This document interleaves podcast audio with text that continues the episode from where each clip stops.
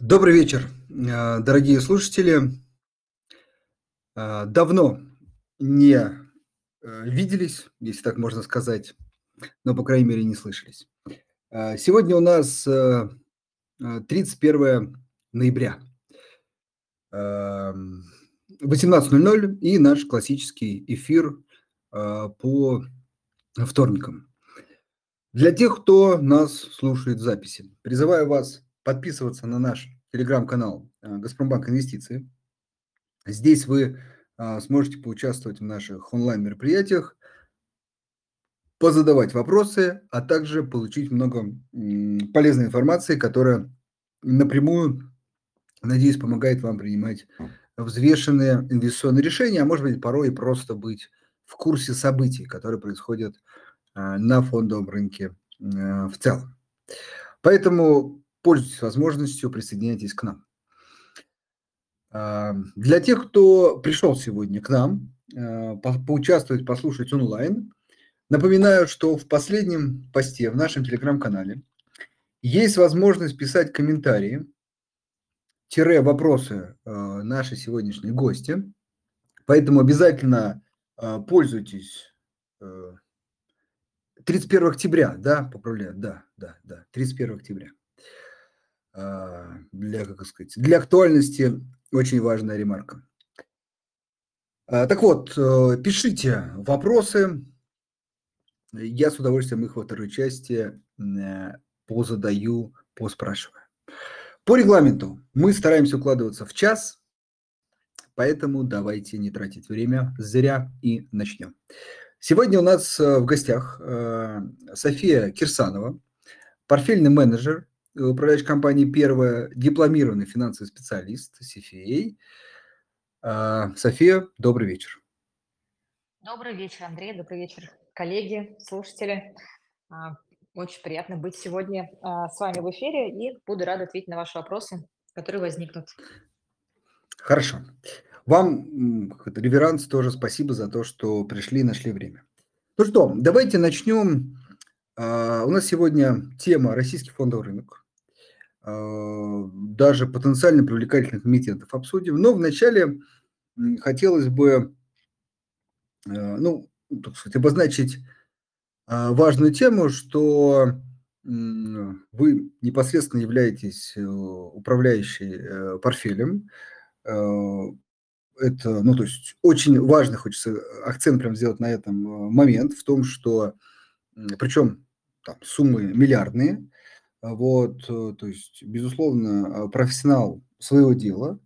Вот, это очень важно отметить э, в том плане, что, ну, надеюсь, то, что мы сегодня обсуждать э, будем, в том числе приводит к принятию конкретных решений, к, к инвестированию конкретных денег. Это действительно, ну, на мой взгляд, так добавляет градусу дискуссии. Все-таки одно дело там, поговорить, другое дело непосредственно совершать сделки и нести эту, ну, на мой взгляд, все-таки э, высокую ответственность.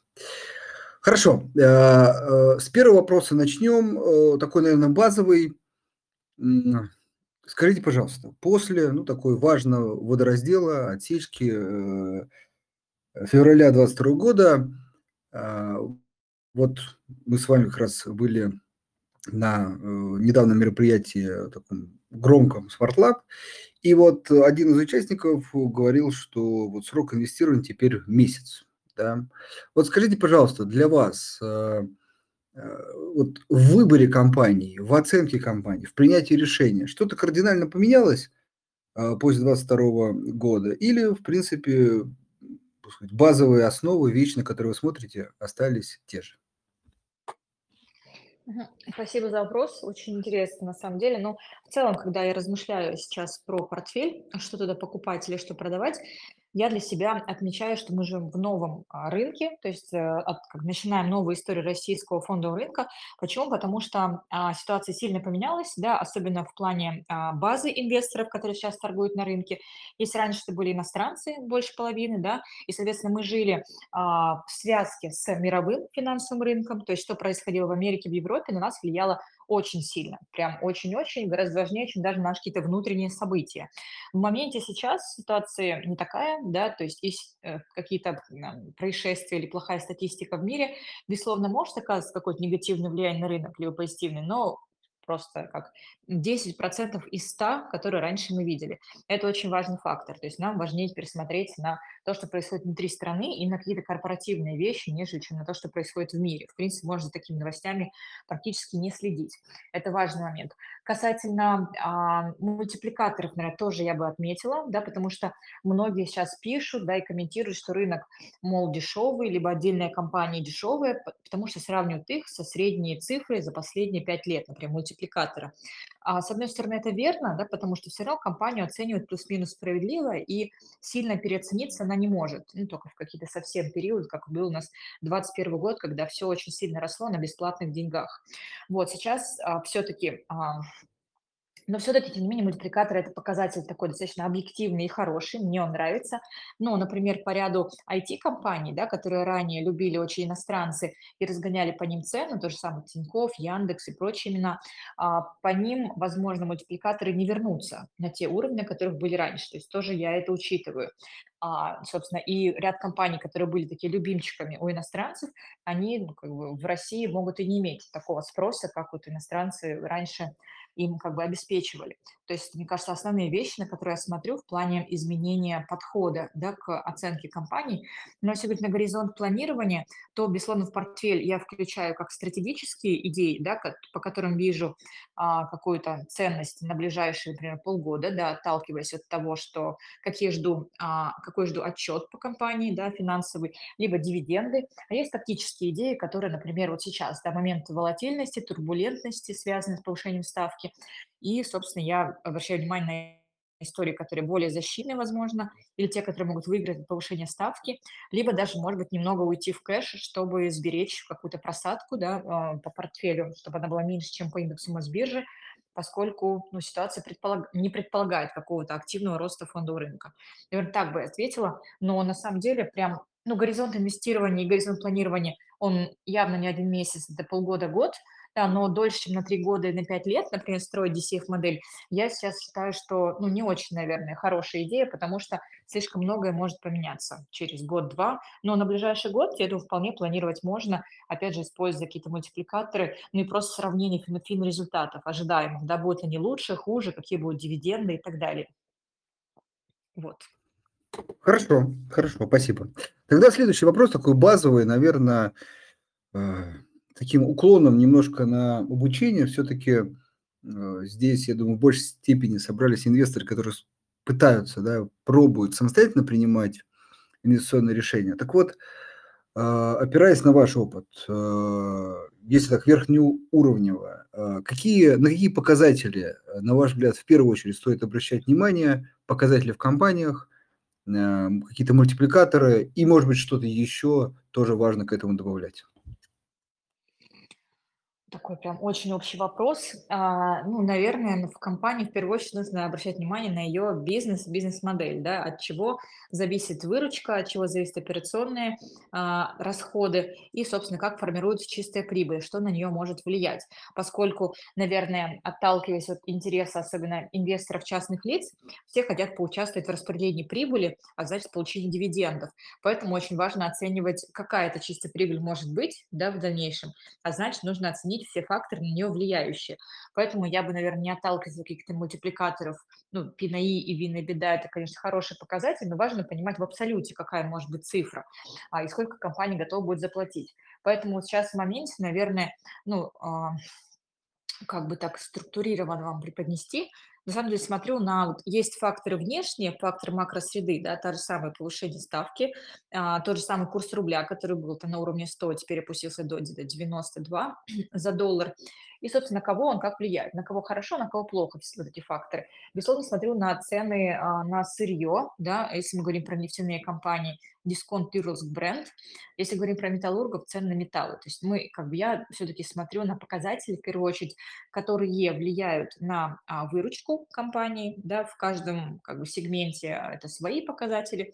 И далее уже отталкиваюсь от, например, сейчас очень важный фактор, на который а, я лично смотрю, это долговая нагрузка компании и какой ставке она а, привязана, то есть в какой ставке номинирован а, долг. То есть у многих компаний он плавающий, и на них очень сильно негативно повлияет текущая ситуация. А У некоторых он ну, все-таки фиксированный, и поэтому гораздо меньше влияния. А у кого-то есть кэш, и, соответственно, наоборот, компания сможет на этом заработать, а значит, э, дополнительную чистую прибыль принести. То есть я бы смотрела все-таки а, так очень структурированно именно по бизнесу, то есть от чего компания выигрывает, на чем зарабатывает, потому что тот же самый, например, возьмем, ну, какой-нибудь пример простой, тот же самый Русал, да, все как бы пишут и говорят, что это Безусловно, там цена на алюминий и курс рубля. Но важно также помнить, что у них и долговая нагрузка высокая, и ставка плавающая, которая негативно влияет, и плюс закупки глинозема, которые также могут негативно влиять на маржинальность, которые сейчас также в валюте, и они их везут из-за рубежа, из Китая, нежели чем раньше они со своих заводов везли. То есть вот эти все факторы, они сильно влияют на бизнес-модель и на прогнозируемый финансовый результат компании. Поэтому, на мой взгляд, фондовый рынок все-таки это а, бизнес, да, это компании, и то, чем они живут, ну, на то и надо смотреть. Я думаю, это как бы сложно отделаться каким-то одним показателем, а, там, и все. Вот, поэтому я бы на все смотрела. Э, Смотрите, не одним я, может быть, уточню вопрос, хотя, мне кажется, я услышал ответ, но сейчас уточним. А Если я правильно понял, то вы смотрите на как раз совокупность факторов, которые могут повлиять на деятельность компании на горизонте, вот, я так понимаю, где-то год. Да, все Все-таки, верно. да, то есть это не история, когда, ну, более долгосрочная, когда, ну, там смотрятся более, может быть, долгосрочные тенденции в компании, ну и, соответственно, прогноз делается на три-пять лет. Вот скажите, пожалуйста, вот это, ну, может быть, некая особенность сейчас российского рынка, что стоит вот все-таки на год далеко не заглядывать, или в общем вы в целом, например, так инвестируете, то есть э, на такой, ну, относительно среднесрочный период смотрите? Да, поясню, на самом деле, почему год. Потому что, смотрите, мы живем сейчас в период до ста вот, допустим, за прошлый год сколько раз у нас менялась ставка? За прошлый год. За этот год сколько раз менялась ставка? И как вы думаете, можно ли на 3 года прогнозировать какие-то денежные потоки и дисконтировать их? А по какой ставке их дисконтировать? Ну, неизвестно, какая она будет там в следующем месяце. Поэтому, на мой взгляд, более-менее как-то прогнозировать на один год еще есть возможность. А уже дальше, на 3 года, это гораздо сложнее. Если раньше у нас среди а, переменных были там, вопрос курса доллара, сколько будет стоить нефть, металлы и так далее, то сейчас через дополнительных факторов это дополнительная налоговая нагрузка. Как вы сами помните, сколько было введено как бы ра- разных а, новинок масло масляное да, для компаний. Курсовая пошлина, а, единоразовый налог, который может быть стать не единоразовым, а уже там, повториться в следующем году для эм, компаний а, сектора, то есть для «Газпрома» какие дополнительные налоги были введены и прочее. То есть с такими ам, как бы с такими частыми изменениями в законодательстве прогнозировать финрезультаты компании дольше, чем на один год, как бы очень сложно, на мой взгляд. И я думаю, что это, ну, в первую очередь, реалии текущего рынка. А, то есть, если, например, пару-тройку лет назад можно было спокойно смотреть и на более длинные горизонты. Хорошо, ну это как раз вот возвращаясь там, да, к первому вопросу, изменения с учетом там текущей ситуации. Хорошо, тогда м, э, такой, может быть, точечный вопрос, наверное, он в большей степени прям меня интересует. Вот скажите, пожалуйста, вот с учетом, ну, скажем так, прогнозирования на год плюс-минус. Вот есть такая компания, которая, я думаю, многих не оставляет в покое, как Озон. Вот, если оставить там иностранную прописку и вот так далее, просто посмотреть на бизнес. То есть, с одной стороны, э, бизнес э, генерит убытки, ну, опять же, если там смотреть по чистой прибыли. С другой стороны, ну, динамично, быстро развивается. Вот подскажите, пожалуйста, вот и, может быть, в целом в таких компаниях роста, все-таки тоже на год как-то? Или э, здесь вы закладываете ну, больший период? Вот как тут прикинуть, посчитать э, справедливость, несправедливость текущей цены? Но все-таки я бы а, пропагандировала смотреть результаты любой компании, неважно, она быстро растущие. Наоборот, на самом деле, быстро растущие компании лучше их прогнозировать на более короткий период, нежели чем медленно растущие. Вот, например, МТС Ростелеком можно прогнозировать на несколько лет вперед. У них, в принципе, очень предсказуемые показатели, предсказуемые темпы роста выручки, то есть вряд ли что-то сильно отклонится от вашей модели. Если мы возьмем Озон, то здесь, если у нас каждый квартал получается а, как бы очень сильно разная EBITDA, да, по, а, по бизнесу. Безусловно, она сейчас как бы выше нуля, но тем не менее там цифры варьируются от там сотни миллионов, либо несколько миллиардов. И как это пойдет дальше, то есть сложно с вами смотреть год-два, то есть нужно видеть какой-то тренд, есть он или нет.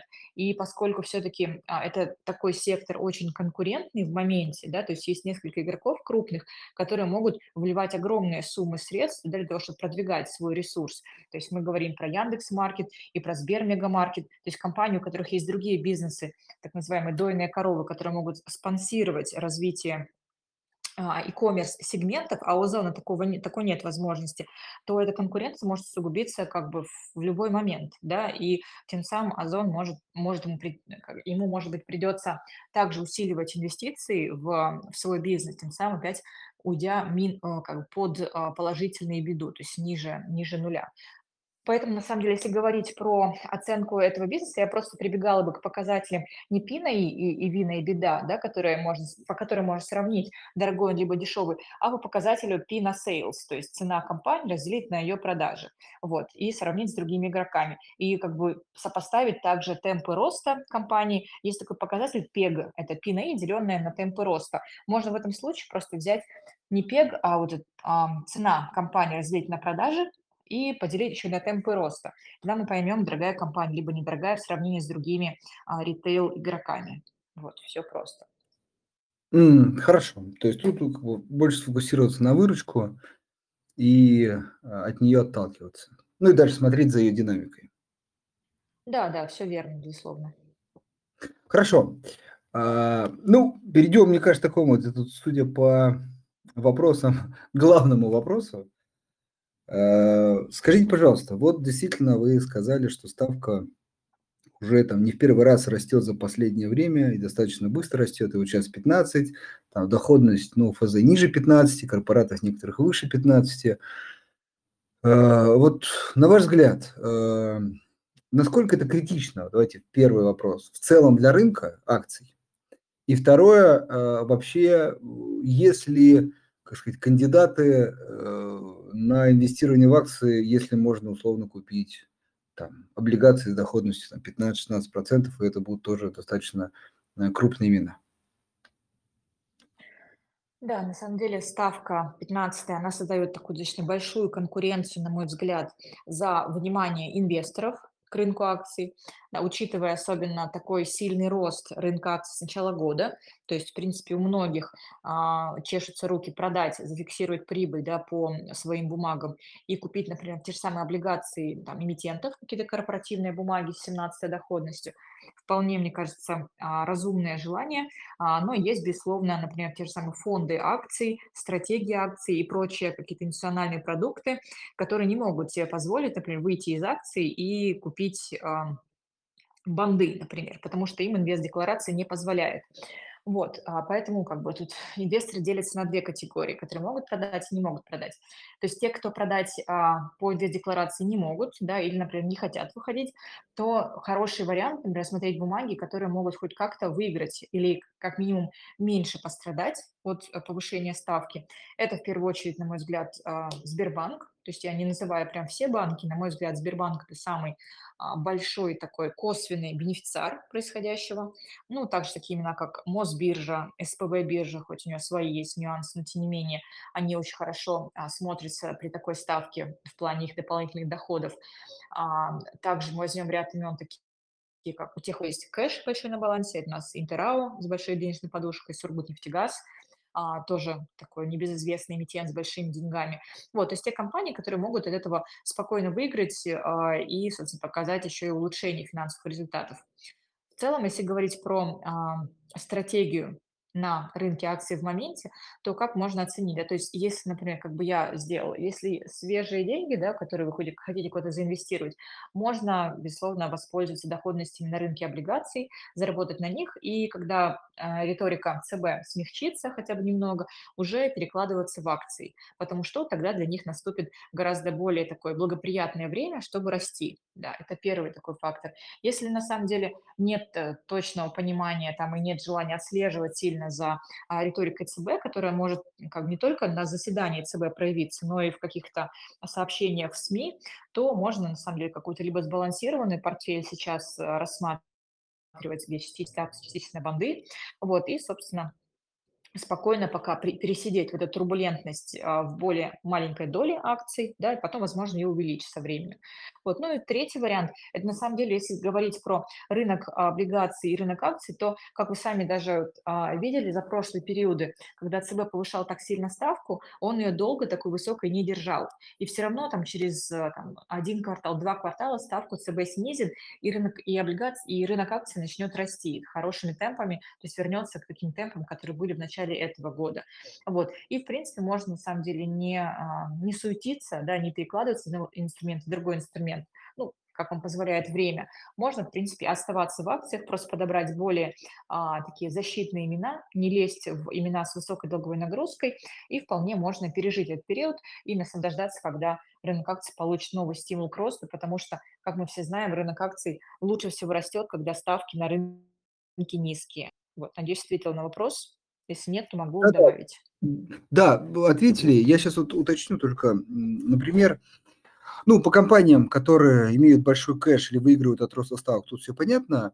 Вот, э, знаете, какой такой, может быть, чуть более сложный вопрос? Э, вот во возьмем, например, э, там, нефтяные компании, наши крупнейшие нефтяные компании. С одной стороны, там высокая, стоимость нефти на исторических, э, ну, относительно исторических максимумов. С другой стороны, слабый рубль, который еще, ну, как бы не проявил себя во всей, там сказать, красе, э, в отчетностях. А в рублях так вообще стоимость нефти там на исторических максимумах. Вот с одной стороны, да, ставка э, 15 плюс э, в облигациях, в облигациях. С другой стороны, ну это же не просто так ставка, да, это растущая инфляция, а отсюда слабый рубль.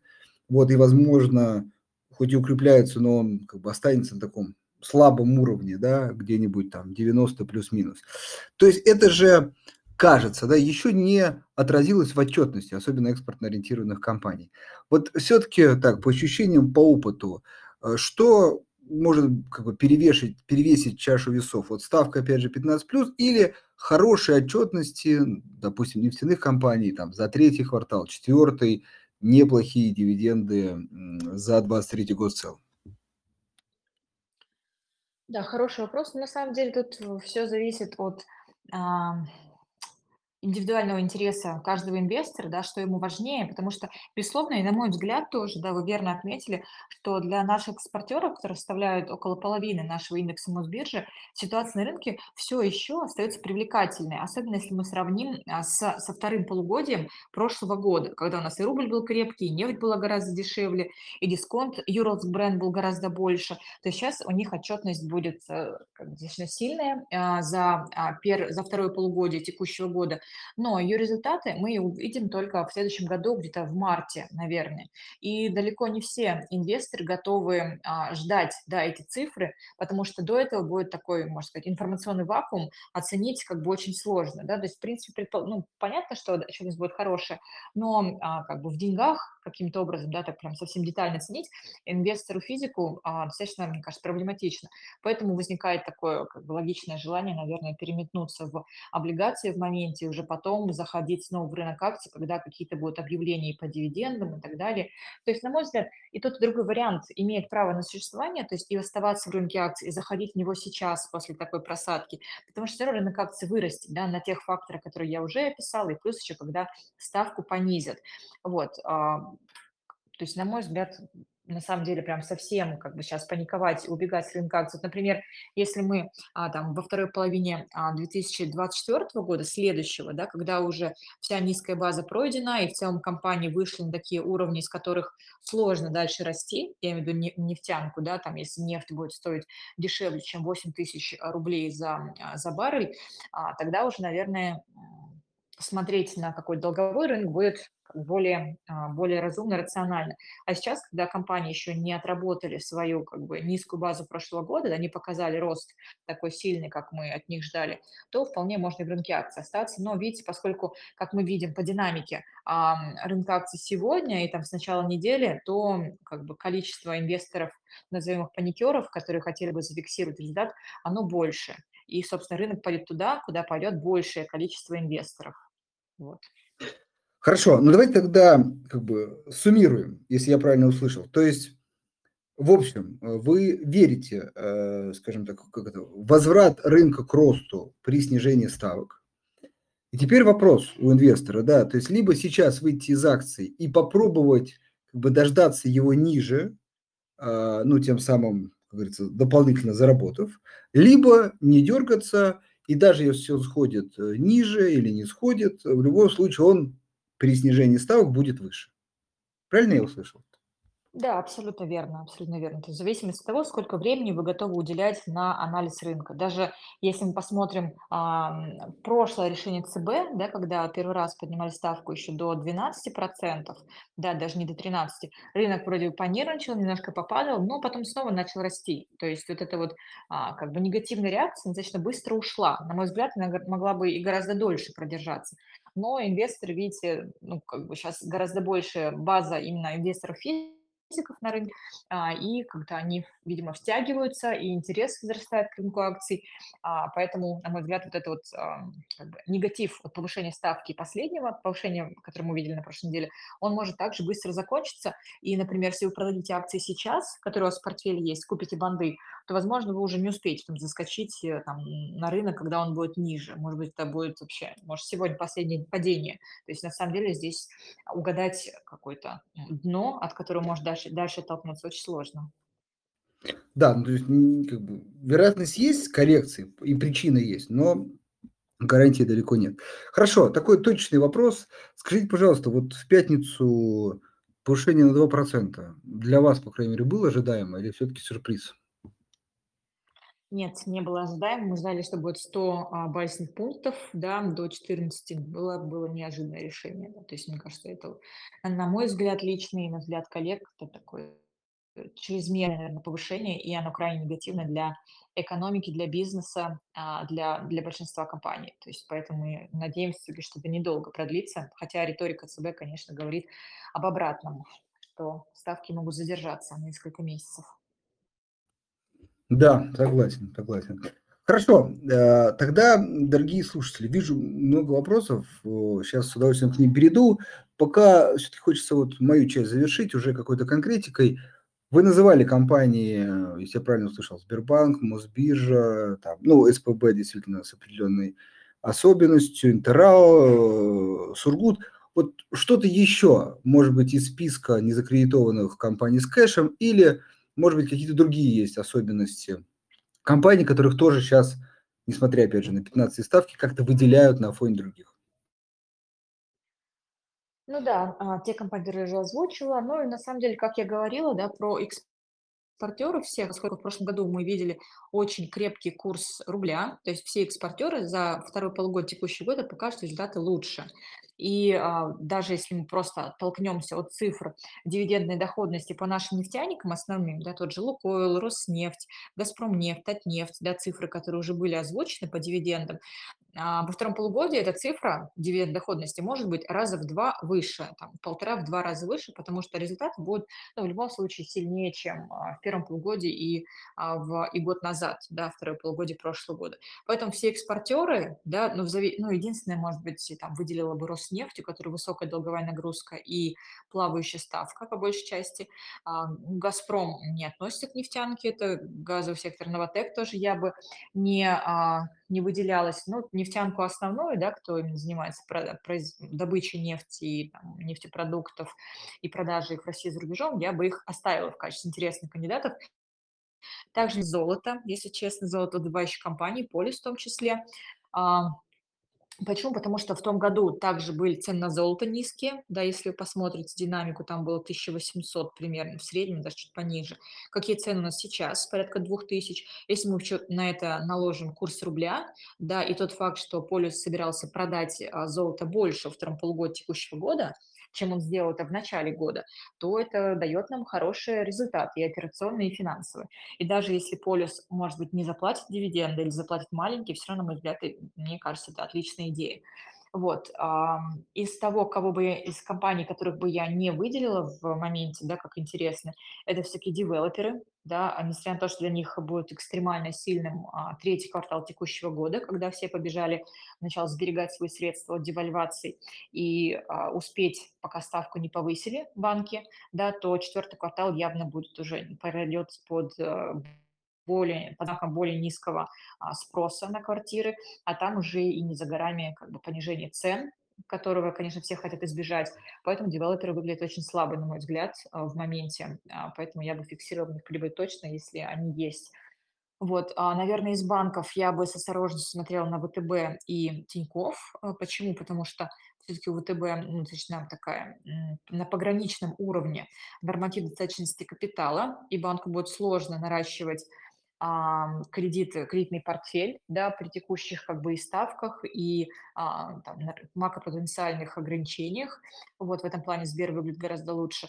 Если говорить про Тинькофф, то, насколько я помню, во все периоды, когда повышал ЦБ сильно ставку, Тинькофф в ответ как бы ужесточал свою скоринговую модель да, выдачи карт кредитных и сильно занижал, за, занижал темпы выдачи кредитных карт и роста кредитного портфеля, что, опять же, ну, негативно для финансовых результатов результатов, поэтому все смотрела.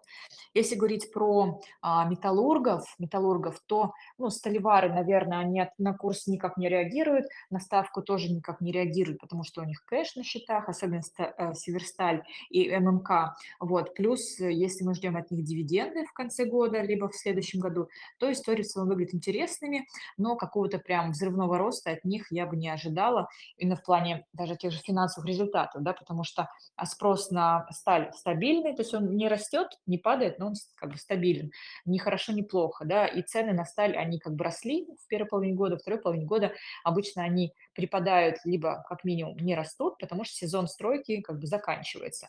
Вот, а это если говорить про, про металлургов. Если говорить про цветные металлы, Дорникель, Русал, скорее такой корпоративный кейс, тут к ним экономика не сильно относится. А, и кого мы еще не затронули, ритейлеры, тоже относительно интересные. Э, далеко. Не-не-не, да. про Алросу просто тоже такая как это, отдельная стоящая компания со своей как бы историей, вроде как дивиденды ждем, с другой стороны есть сложности, вот если можно пару слов про них. Да, но Алроса, правда, такой отдельно стоящий эмитент, а, и сложно про нее что-то на самом деле найти, какие-то хорошие факторы за, на самом деле, учитывая и а, как бы ну, планы по сокращению объемов продаж да, алмазов в Индию огранщикам и, собственно, низкие цены на алмазы, которые пока не планируют расти, нет никаких для этого оснований. Собственно, поэтому ну, честно, мне кажется, единственный фактор поддержки а, котировка Малросы в моменте, что она не упала сильнее, это то, что а, благодаря указу 520, а, да, по которому нельзя продавать а, эмитентов стратегических, ну, то есть стратегически важные, акции стратегически важных компаний, то многие пифы просто не могут продать Алросу и держат ее в портфелях. Вот. То есть, на мой взгляд, ну, как минимум, я бы точно не покупала ее в портфеле. А если есть, то, наверное, даже на текущих уровнях я бы лучше продала и купила что-то другое. Хорошо, ну и, наверное, действительно, про ритейлеров, если можно, пару слов. С одной стороны, от, от инфляции выигрывают, хотя, может быть, что-то и с другой стороны. Да, про ритейлеров интересно тоже. У них, на самом деле, тоже сегодня про это размышляла, и как бы, когда мы брейнстормили, что сейчас покупать, продавать из портфеля, для ритейла а, растущая инфляция– это позитив с точки зрения роста выручки, потому что они эту инфляцию перекладывают на потребителя, и у них растет средний чек. Это плюс. Но, с другой стороны, у ритейлеров и косты тоже подрастают. То есть себестоимость продукции, которую они продают, тоже растет, потому что растет логистика, растут зарплаты там, работников на складах, водителей и так далее, продавцов. Поэтому у них растет как бы сдвиг двух сторон, да, и рас растут и расходы, и доходы. То есть получается, ну, в целом маржа остается неизменной. Но тем не менее, в абсолюте мы все равно видим некое улучшение по, а, по выручке, по там, EBITDA и по чистой прибыли. Да, но момент в том, что у нас ритейлер дивиденды не платит, да, Магнит по своим причинам, пятерочка по своим причинам. То есть а, в какой-то мере сегмент, я бы сказала, защитный, да, защитный, но какой-то value для себя мы, наверное, вряд ли получим, учитывая как бы технические факторы в плане дивидендов. Тот же самый Сбер, например, он выигрывает от роста ставки, мы увидим это все в дивидендах за 2023 год, то у остальных ритейлеров это под вопросом. Хорошо, спасибо большое. Достаточно подробно пробежались э, по многим компаниям и отраслям. Э, предлагаю переходить к вопросам. Э, дорогие слушатели, сразу говорю, какие-то вопросы вижу уже повторили, о, вернее, задал, поэтому чуть что-то буду пропускать. Поехали. Первый вопрос в целом, вот если можно, индекс московской биржи, вот через год Тут 6 месяцев, ну, может быть, через год. Э, можем мы увидеть выше, ниже, вот без конкретных уровней, я уже думаю. Э, выше, ниже, на том же месте, вот, наверное, просто что более вероятно, на мой взгляд.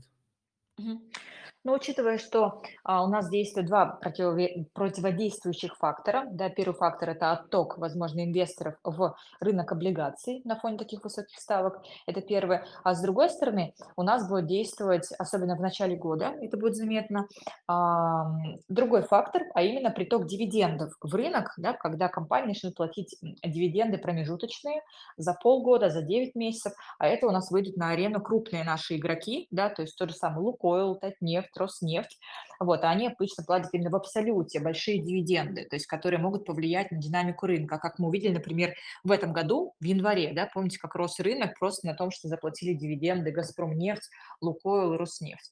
То есть в этом году я думаю, что будет аналогично, то есть в этом, в следующем году. И, соответственно, мое мнение, что на горизонте 6 месяцев индекс Мосбиржи будет выше, потому что все-таки я думаю, вот эта паника и турбулентность будет недолгой, а, и, собственно, дивиденды смогут повлиять на а, динамику индекса Мосбиржи в положительную сторону. Хорошо.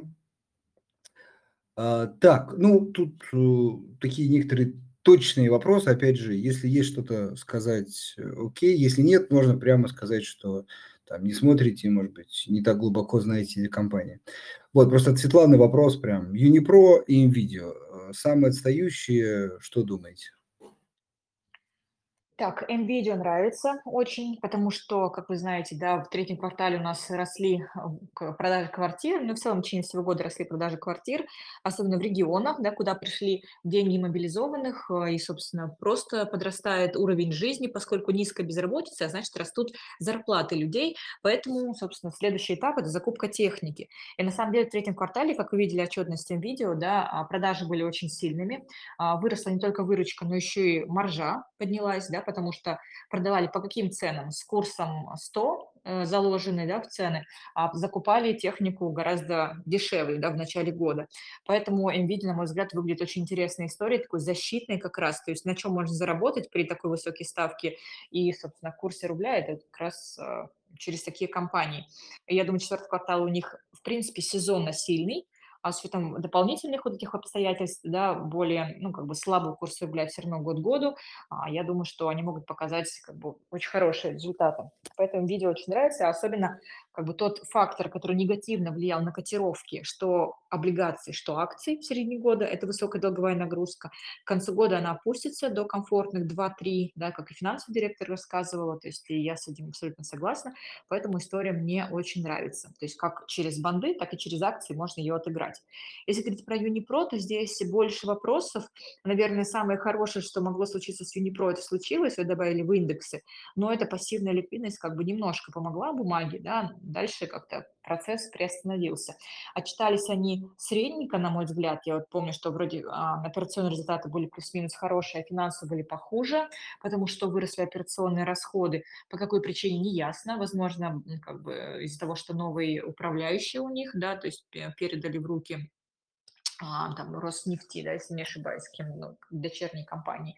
Поэтому Юнипро выглядит, на мой взгляд, очень под вопросом, особенно учитывая а, неизвестность в плане дивидендов. То есть я думаю, что на рынке, если вы держите ее в портфеле, то а, если она принесла какой-то доход, я бы, наверное, заменила на что-то другое. Если собираетесь купить, то я бы посоветовала что-нибудь другое рассмотреть, потому что, на мой взгляд, она, она, во-первых, не так сильно понятна инвесторам, многим, а это очень важный фактор для а, как бы роста акций бумаг. А, и, собственно, это, думаю, это и мало кто покупает в портфеле в принципе. То есть, ну, это такой, может быть, инсайт, ни я, ни мои коллеги ее не рассматривают в портфель, только если это BPIF, который занимается просто пассивным следованием индексу. Вот такой ответ.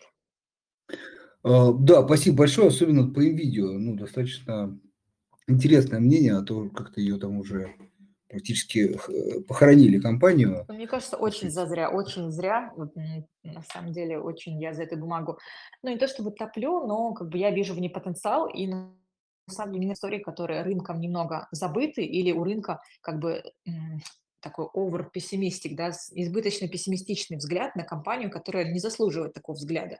Мне кажется, например, если у Сигежи, да, объективная ситуация сложная, у Русала объективная ситуация суперсложная, то у NVIDIA это просто был какой-то краткосрочный рост долговой нагрузки летом, потому что выросли а, авансы, которые они заплатили за покупку техники.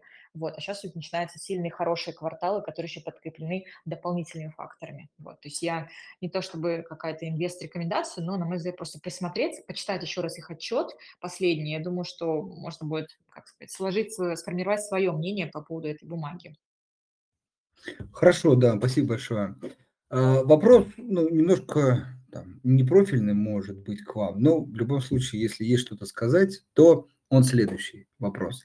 Про замещающие облигации. Вот э, насколько они интересны, неинтересны, должны быть там, или не должны быть в портфеле частного инвестора, на ваш взгляд?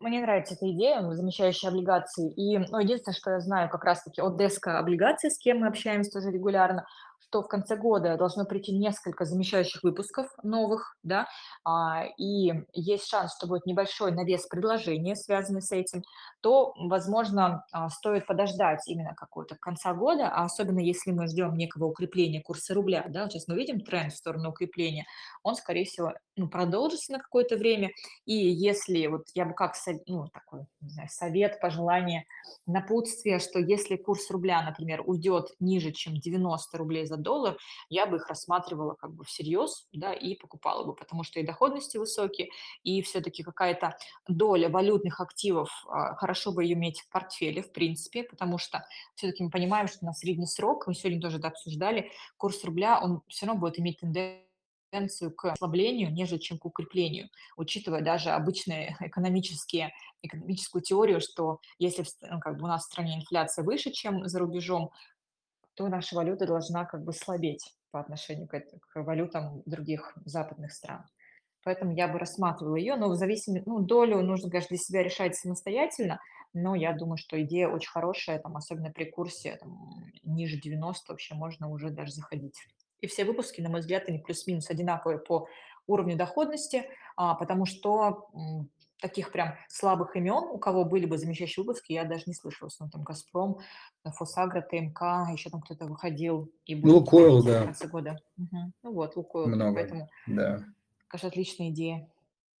Хорошо. А, Так, про Алросу мы сказали. Вот еще вопрос вы частично упомянули, но мне кажется, если можно чуть поподробнее остановиться, на риске никель. Вот э, какие мысли по поводу этой фишки? Норильский никель. Ну, наверное, самая такая основная тактическая идея в Норильском никеле сейчас– это их будущий совет директоров, который, по-моему, либо на этой неделе, либо на следующей, могу ошибаться, который повестка, по-моему, не раскрыта. Возможно, а, буду, будет решаться вопрос дивидендов. Почему? Потому что Русал находится в таком а, не прям бедственном состоянии, но в очень таком непростом, учитывая, что компании а, надо купить а, завод по производству глинозема, то есть я не уверена, что они заплатили эти деньги за, за приобретение этого завода китайского, а, то есть им нужны прям очень-очень дивиденды, и, скорее всего, они могли договориться с, а, с Норникелем о том, чтобы какая-то выплата была совершена, несмотря на то, что финансовые показатели Норникеля, они, конечно, не сильно впечатляют. Да? Безусловно, мы, безусловно, курс рубля помогает компании нивелировать снижение цен, потому что в целом, да, если мы посмотрим, а, я делала такое упражнение для там, Фосагро с удобрениями, для других компаний, вот для Норникеля. То есть в целом взять тот же самый никель, это единственная, ну, как бы основная бумага, никель, никель и палладий, два основных металла, которые упали порядка там на 30% их цена а, на текущий момент, год года, да, либо с начала года, можно и так, и так посмотреть.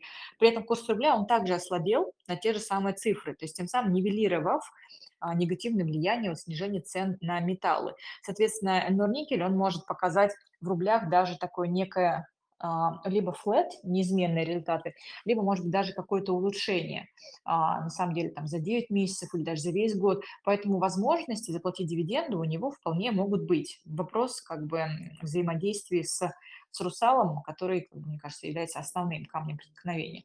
Мне лично эта идея нравится. Опять же, не является инвест-рекомендацией, это мое личное мнение, да, поскольку сегодня так в качестве а, а, интервьюируемого, юируемого, в общем, как в качестве гостя у вас присутствую.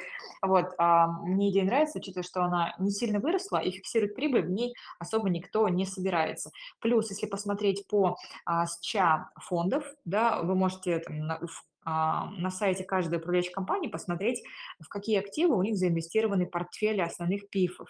Да, и если посмотрите, то до никеля практически ни у кого нет. Поэтому мало кому есть его, ну, то есть никто не будет его продавать, грубо говоря, да, поэтому он выглядит вполне такой защитной бумагой даже в текущем моменте, потому что, ну, нет покуп... не было покупателей, не будет и продавцов, да, все логично. Ну и плюс вот эти вот небольшие такие факторы а, на будущее, да, что цены могут подрасти, а могут и не подрасти, но тем не менее курс рубля это может вытянуть как бы все равно в плюс. Ну и потенциальные дивиденды. То есть я бы смотрела на нее позитивно, но горизонт тогда, когда может расти, он может разный. От короткого до там, среднесрочного. Вот так вот. Хорошо, спасибо. Так, э, такой вопрос. У нас Максим, э, регулярный наш слушатель, отвечает за такой некий скептиз. А, соответственно, вопрос следующий. Э, весь апсайд экспортеров уйдет в налоги. Есть ли какие-то контраргументы э, на это мнение? Безусловно, часть э, выручки экспортеров может уйти в налоги, но, как вы знаете, вот недавнее нововведение было, да, курсовая пошлина или рентная пошлина, как только ее не называли, но ее смысл в том, что экспортеры платят дополнительную экспортную пошлину только при определенном курсе рубля. И если этот курс, например, ниже 90, то эта доп. пошлина, она копеечная, то есть там какого-то влияния сильного она не окажет на компании. Это во-первых. То есть при текущем курсе рубля вот эта вот доп. налоговая нагрузка, она ну, незначительная я бы внешность не учитывал. Это первое. Второе, если мы возьмем наши, наших экспортеров, да, особенно, допустим, нефтяников рассмотрим, у них выручка а, на экспорт – это ну, около половины, там 50-60% от их а, выручки. Ну, то есть не все, далеко не все. Соответственно, а все, что они продают в России, у них на это налоги как бы ну, не, не повышаются. То есть в основном все стараются, то есть государство наше старается заработать на экспортных доходах, на валютных, то есть тот самый, как бы, такие деньги из воздуха просто от, от ослабления курса рубля. Поэтому я как бы не вижу именно каких-то рисков, что ну, весь прирост, он уйдет в налоги. То есть, на мой взгляд, это ну, совсем не так. Если, например, мы посмотрим ситуацию с Фосагро, то здесь э, соглашусь, ну, я бы такую формулировку использовала, потому что Фосагро, ну, у него и цены на удобрения это не растут в этом году, наоборот, снижаются. И, собственно, весь а, прирост да, хоть какой-то небольшой от ослабления курса рубля, он полностью абсолютно уходит в налоги, как раз в эту экспортную пошлину, которую экспортерам поставили еще выше и раньше, чем другим компаниям. Это второй пример. Третий пример, кого бы я рассмотрела, например, Русагра, да, то есть если даже компания больше продает пшеницы на рынок или вдруг пшеница дорожает, то вот эта вот экспортная пошлина такая плавающая, которая зависит от цен на пшеницу, она полностью срезает эти доп. доходы с Русагры и отправляет их в бюджет. Вот здесь, да, то есть Русагра, он, в принципе, как стать бенефициаром ситуации на рынке пшеницы не может. Все уходит как бы государству. Если мы возьмем металлургов, то здесь, ну да, windfall tax единоразово они заплатят государству, но в целом как бы новых а, нововведений да, по налогам не было пока придумано для них, хотя как бы ходит, да, вот эта информация, что маржа у них выше, поэтому должны платить больше, чем а, нефтяники. Но пока не придумали, как это можно организовать, поэтому, на мой взгляд, они пока, а, ну, выглядят такой защитной как бы идеей. А, если говорить по золотодобывающей компании, то а, их доп. выручка от курса рубля, она, в принципе, на мой взгляд, более-менее защитна от этих налогов, да, от экспортных пошлин. Почему? Потому что золотодобывающие компании в большинстве своем продают золото внутри России банкам, а уже банки продают куда-то там на экспорт. Соответственно, как бы, золотодобывающие компании не участвуют в этом процессе и не платят экспортную пошлину. Если говорить про Норникель, то здесь скорее да, здесь может повлиять негативно, но а, сказать, что всю выручку съест, как я уже говорила, поскольку курс рубля не такой слабый, как он был месяц назад, то вот это влияние пошлины, оно не такое сильное. Вот, наверное, такой ответ. Ну, то есть, в общем, какие-то точные истории есть, но, но не критично в целом для рынка. Да, если бы был курс 100, 110, то да, у них все бы забирали, ну, большую часть забрали бы точно. Но при текущем курсе 90, там, может быть, там будет там 85 в моменте, то есть я не исключаю, то ну, никто не будет у них забирать, нечего будет забирать. И, ну, пока вот это новое законодательство так было построено, что при курсе 85 никакой доп. пошлины не будет. Хорошо. А, такой вопрос э, от Андрея, немножко, видимо, возвращаясь к базовым вопросам, которые я спрашивал. А, используете ли вы модели э, или ориентируетесь только на сравнительный анализ и мультипликатор? Модели используем, да, то есть я использую все методы, смотрю мультипликаторы, строю модели, но к моделям просто у меня, вот если говорить про DCF, метод дисконтирования денежных потоков, в к нему очень такое как сказать, ну, такое предубеждение есть все-таки, я ему не сильно доверяю, потому что ну, ставка меняется достаточно быстро, и ставить, какую ставку ставить на долгосрок, очень ну, непонятно, на мой взгляд. Поэтому я смотрю больше там на ближайшие там 1-2 года, а, то есть мне важно понимать, будет расти выручка у компании или не будет, и насколько как бы высока вероятность этого, и, собственно, какие у нее мультипликаторы. Все еще она как бы выглядит дешево по сравнению с своими историческими показателями и по сравнению с игроками в отрасли, либо уже нет. То есть и какие будут у нее дивиденды, потому что, а, как мы знаем, что на рынке в основном, как, ну и раньше инвесторы очень любили а, дивиденды, а сейчас тем более, когда поменялось у нас а, большинство, да, не иностранные инвесторы, а вот инвесторы физики, то есть всем дивиденды важны и нужны, поэтому, например, даже если у компании получается не очень хороший таргет да, по модели дисконтирования денежных потоков, но она платит хорошие дивиденды, то все равно она остается хорошей историей. То есть я в этом плане такой больше, может быть, ну не то чтобы субъективный подход, но какой-то цифровой там модели, как можно оценить компанию. А сейчас ее привлекательность, ее нет. Все-таки это смесь и цифровых факторов, и таких качественных характеристик. Хорошо. А, вот Светлана спрашивает про такую точную историю тоже, как ренессанс страхования. Говорит, падают сильно акции. Смотрели, анализировали ли эту компанию? Да, компанию смотрели, а, как раз, ну, изучали кейс, наверное, где-то весной, весной-летом этого года, когда компания, ну, опять же, на эффекте низкой базы прошлого года, ну, какой-то кейс очень похожий на банки, да, когда они смогли заработать за первое полугодие большие а, большую чистую прибыль просто за счет того, что у них был портфель а, инвестиционный, заинвестирован в акции и облигации, и он, конечно, сильно переоценился, потому что вырос рынок и бандов, и акций, и они поэтому заработали такую сверхприбыль. Но ну, безусловно, в полугодие такой, а, такого результата уже не получится, потому что, ну, а, как мы знаем, низкая база, она не бывает бесконечна, она в один год, в один период она есть, в другом периоде ее нет. Поэтому результаты будут там раза в полтора, наверное, слабее, чем за первое полугодие. Бумага уже сильно выросла, и в моменте, наверное, учитывая, что а, все-таки какую-то часть от их выручки составляли э, страховые полисы именно для тех, э, ну, как бы для для тех людей, для тех клиентов, которые берут ипотеку, да, им нужны какие-то страховки, то рынок ипотеки, он будет замедляться, поэтому часть спроса как бы выпадет из, а, ну, то есть часть клиентов уйдет, наверное, из их э, потенциальной, как бы, потенциального роста выручки, на мой взгляд, это, наверное, второй момент. И третий, при такой высокой ставке, да, а их э, текущий портфель, да, который у них уже есть, если нужно при, проявить как бы максимум какой-то такой а, финансово грамотного подхода, чтобы а, заработать да, на своих ну, на, на тех средствах, которые принесли им клиенты в виде страховых премий, да, а наоборот не получить какую-то отрицательную переоценку. Потому что когда, ну, сколько мне известно, когда ставки низкие, то вот эта премия за а, полисам страховым, она ниже, когда ставки высокие, ну, точнее, когда ставки высокие, то наоборот.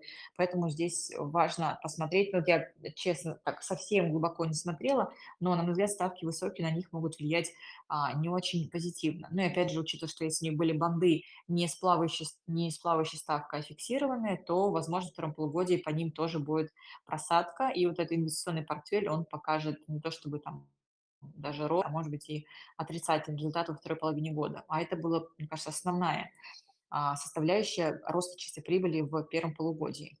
Поэтому я бы, честно, не делала сильно ставку на, на ренессанс страхования. лучше бы рассмотрела, хоть это такая идея, то есть достаточно, не знаю, на слуху и понятная, там тот же самый Сбербанк, у него гораздо больше в этом плане объективных факторов за то, чтобы их финансовые доходы, ну, чистый процентный доход, он рос на текущих условиях. Хорошо. Э, вы тоже частично говорили про строителей, но э, вот э, Кирилл спрашивает, я тоже уточнил, про самолет. Все-таки компания умудряется ну, стремительно расти, несмотря на ставки, на какие-то ситуации на рынке. Вот на ваш взгляд, все-таки это отдельная история или можно ее отнести ко всем другим строителям и как следствие к сложностям, которых, которые их ждут? Ну, смотрите, я бы на самом деле не сказала, что самолет является самой растущей компанией. Он, конечно, в прошлом году был самый растущий, но если мы сравним а, операционные результаты девелоперов за третий квартал, то гораздо сильнее вырос у нас ЛСР, там у них был трехкратный рост год году в третьем квартале, и гораздо сильнее вырос а, эталон, у которого был двухкратный рост а, продаж. Да, у а, самолета были цифры там плюс 30, плюс 50 процентов, то есть гораздо меньше. Вот, это во-первых. Во-вторых, если мы будем говорить про будущие периоды, я считаю, что все, конечно, девелоперы столкнутся с замедлением спроса на квартиры, потенциальным снижением цен, но на самом деле из кого бы я выделяла из всех застройщиков, да, опять же, не является инвест-рекомендацией, я бы выделяла эталон. Почему? Потому что у него в моменте а, гораздо больше экспозиции на регионы, отличные от Москвы и Питера, а, и регионы, на самом деле, в этом году показывают такой существенный рост а, продаж, потому что появились вот деньги дополнительные в регионах а, за счет денег а, мобилизованных, просто за счет того, что растут зарплаты, да, особенно на заводах, ну, у голубых воротничков, поэтому растет спрос на квартиры, и как раз эталон в этом плане может быть более такой защитной историей в период, когда там, в Москве продажи могут немножко встать. Вот. Единственный плюс э, самолета в том, что вот МИЦ, да, компания, которую приобрели, группу компаний, которые купили недавно, что она попадет им в результаты а, уже четвертого квартала и даст такой неорганический рост их финпоказателей. И вот этот неорганический рост, он продлится, даст им поддержку еще их в первом квартале следующего года и второй, третий квартал, ну, то есть в течение года, да, будет давать им такую некую поддержку. Но если в целом будет все падать, вот этот, ну, МИЦ не спасет ситуацию, и я бы смотрела скептически на сегмент девелопмента в целом. Хорошо. Э, дорогие слушатели, вот давайте два тут э, вопроса зафиксируем, чтобы успеть, и на этом будем заканчивать. Э, смотрите, первый вопрос про, он там чуть выше был, про IPO. Вот сейчас вроде такое новое дыхание на российском рынке, успешное IPO проходит. А на ваш взгляд, опять же, история с составками 15+, может ли замедлить или снова охладить э, пыл к IPO компаниям? Или, ну, опять же, с учетом того, что вы говорили, рынок может даже подрасти, вы считаете, что IPO, в принципе, может продолжить, э, продолжить развиваться? И вот, как бы, следующий вопрос к этому, мне кажется, он актуален. Это про ФК-систему, если есть пару мыслей с учетом вот IPO рынка, ну и самой компании в целом. Да, хороший вопрос. На самом деле здесь тоже разные факторы действуют на рынок IPO, но в моменте я бы так распределила, да, чтобы было понятно. Есть компании, которые выходят на IPO, чтобы привлечь средства в качестве такой а, как бы декоративной составляющей, скажем так, их корпоративной а, культуры, корпоративного управления. Например, та же самая Астра выходила, то есть у нее нет долгов или там каких-то проектов, которые нужно финансировать за счет привлеченных денег. Это просто было, а, как бы было стремление обеспечить акциями своих сотрудников и их мотивировать в будущем. То есть такой подход, он от ставок не зависит, да, а, в целом. А есть другой подход, например, а, планируют к размещению ликероводочный завод «Кристалл» да, в декабре, если меня, меня изменяет память.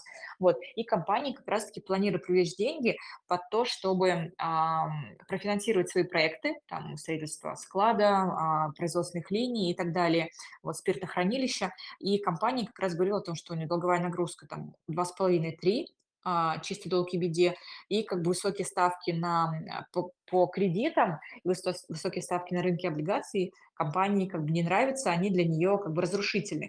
Поэтому компания, мне кажется, еще больше, наверное, про, то есть будет форсировать, ну, не то, что форсирует события, но а, при 15 ставке у нее мотивации выходить на IPO еще больше, чем было, когда ставка была 10, на мой взгляд.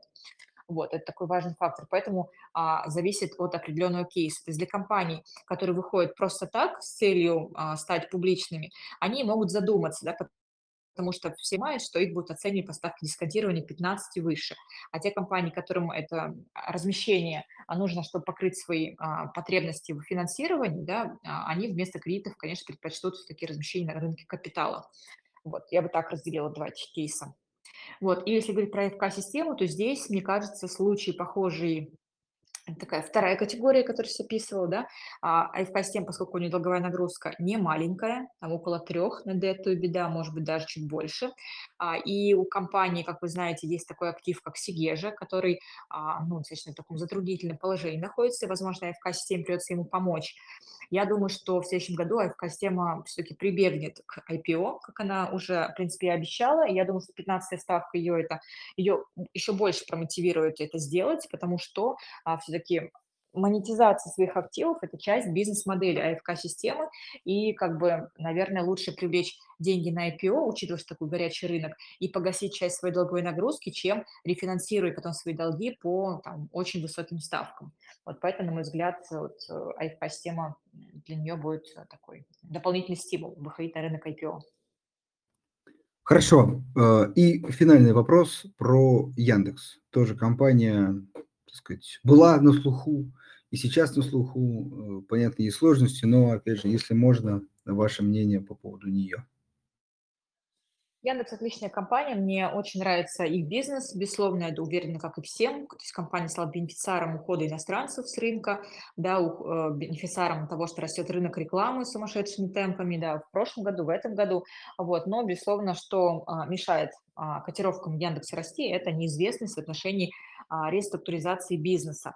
Вот, но как мы слышим и видим новости в СМИ, что, возможно, сделка будет все-таки финализирована до конца года, то есть какой-то формат сделки уже был определен, а, на мой взгляд, это будет э, то есть, реализация, наконец, этого сценария, да, хоть что они разделят компанию и выделят российские активы в российские а, юрлицо, и конвертируют бумаги текущие, да, нидерландской компании Яндекс в, российскую, в акции российского юрлица Яндекс, это станет таким триггером для а, роста котировок бумаги, потому что она очень сильно отстала от всех других компаний IT-сектора. Мне кажется, основной знаете, драйвер роста котировок ВК в этом году а, было то как раз, что Яндекс не растет и под вопросом, да, вот реструктуризации, и куда инвестируют в IT-секторе. Самое ликвидное на втором месте – это ВК. Вот, собственно, мне кажется, это было одним из основных таких триггеров роста.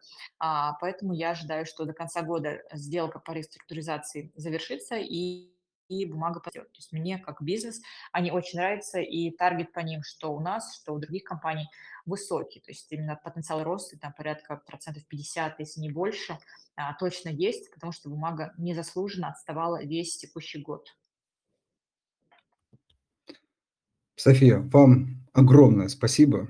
На мой взгляд, повторим, не является индивидуальными рекомендациями, но э, слушатель э, мог, э, так сказать, собрать портфель интересных акций, которые он, безусловно, должен сам еще посмотреть, проанализировать и принять решение. Но, в общем, вектора, направления, мне кажется, расставлены очень интересно. И, как сказать, что анализировать первое, что во вторую очередь э, прозвучало, на мой взгляд, это ценнейший, ценнейшая информация для частного инвестора. Поэтому еще раз э, большое вам спасибо. Всегда, пожалуйста, рада была быть полезной сегодня и, надеюсь, как раз какую-то пищу для ума вам создала, да, для того, чтобы понять, что же, что же делать на рынке акций, тем более в такое турбулентное, непростое время. Вот, приглашайте еще, буду делиться мыслями. Хорошего Да, вечера спасибо. всем. Мы точно с удовольствием этой возможностью воспользуемся. Ну, а мы, дорогие слушатели, я думаю, пойдем переваривать информацию и принимать собственные решения. Всем спасибо, всем хорошего вечера. До свидания.